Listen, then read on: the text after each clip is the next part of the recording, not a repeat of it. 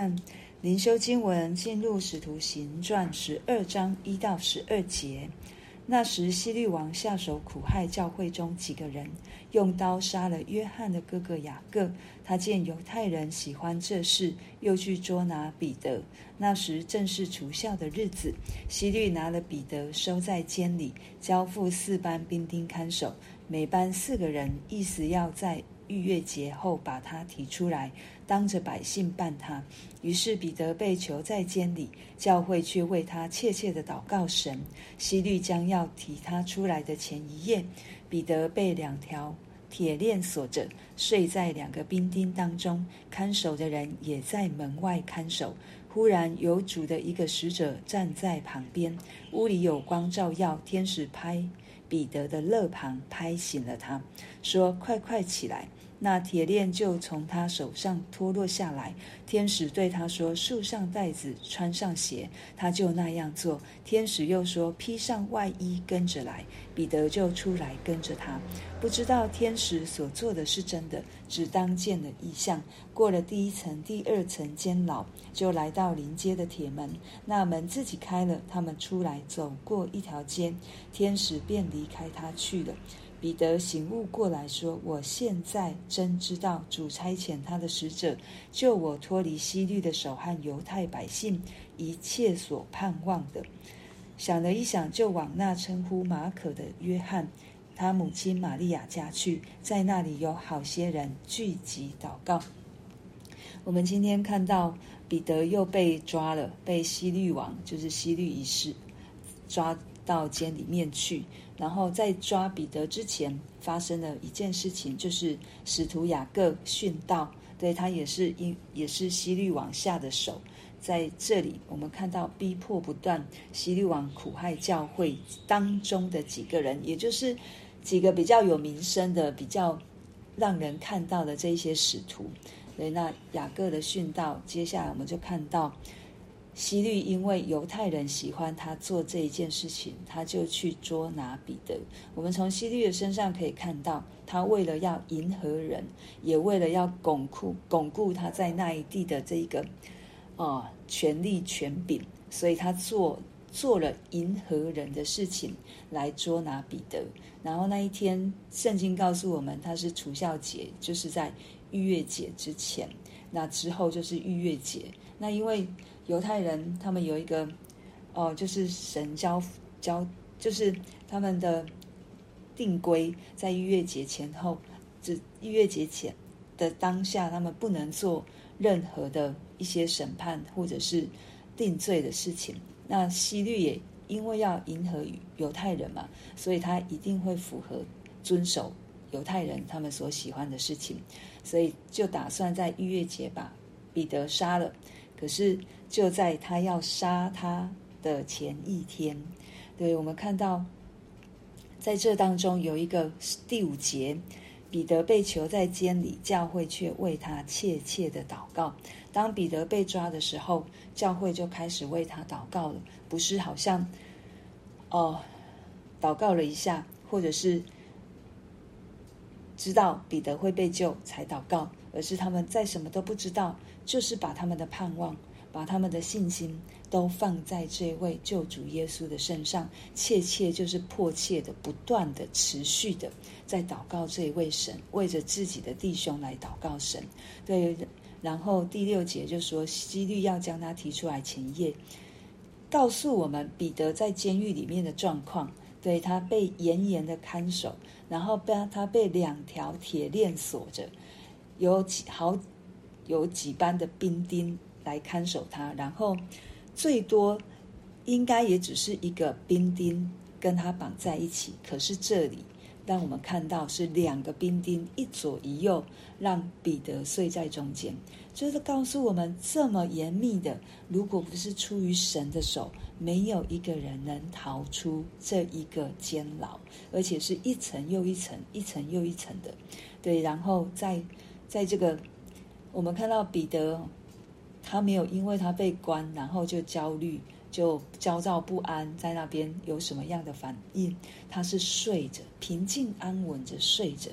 我们可以看见，一个是彼得对神的信心，另外一个也是因着教会为他的祷告，所以神的那一个不震动，神的真实的平安。在彼得的里面，可以让他安然入睡。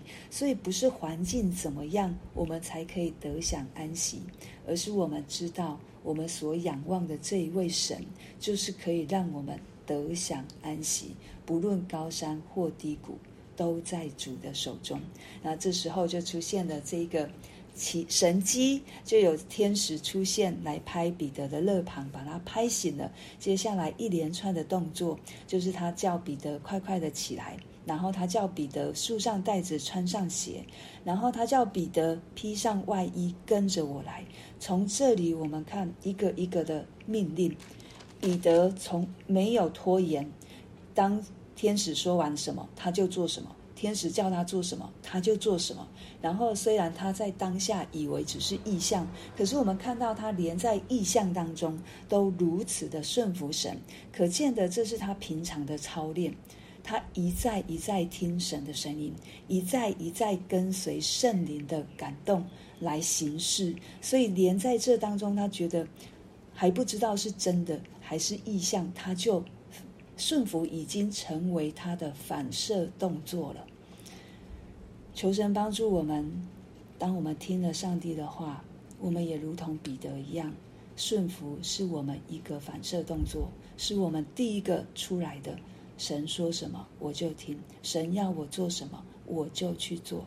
所以，所以当他过了这层层的牢牢房，然后到了门，走到一条大街，在临门临街的铁门就是出口了，他可以这个门自己开。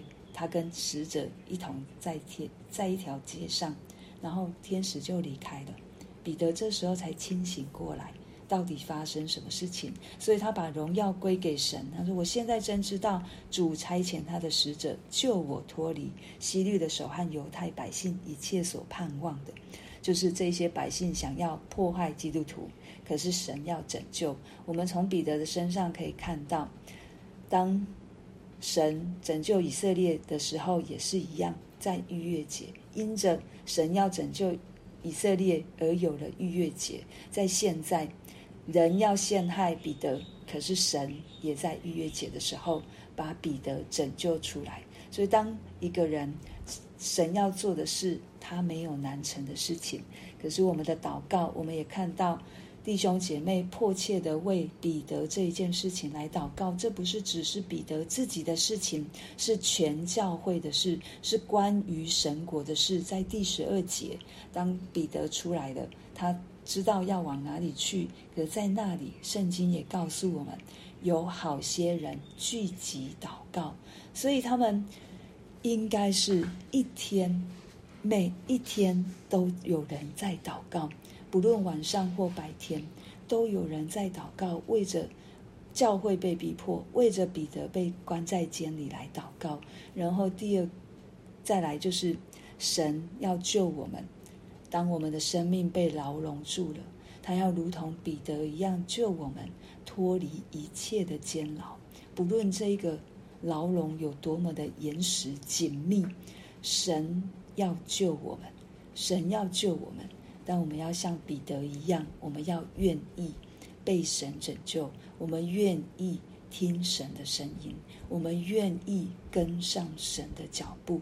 透过今天的经文，我们看到彼得的顺服，我们看到神的全能，我们看到教会同心合意的祷告。